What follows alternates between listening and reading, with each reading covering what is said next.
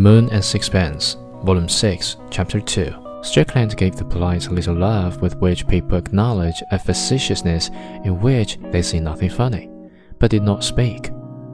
New arrivals claimed my host's attention, and I was left to myself. When at last we were all assembled, waiting for dinner to be announced, I reflected while I chatted with the woman I had been asked to take in. That civilized man practices a strange ingenuity in wasting on tedious exercises the brief span of his life.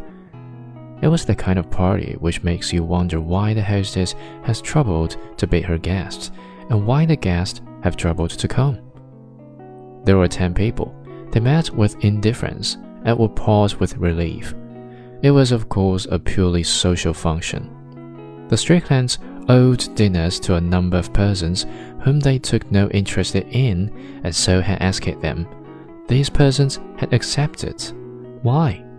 To avoid the tedium of dining tete-a-tete, to give their servants a rest, because there was no reason to refuse, because they were owed a dinner.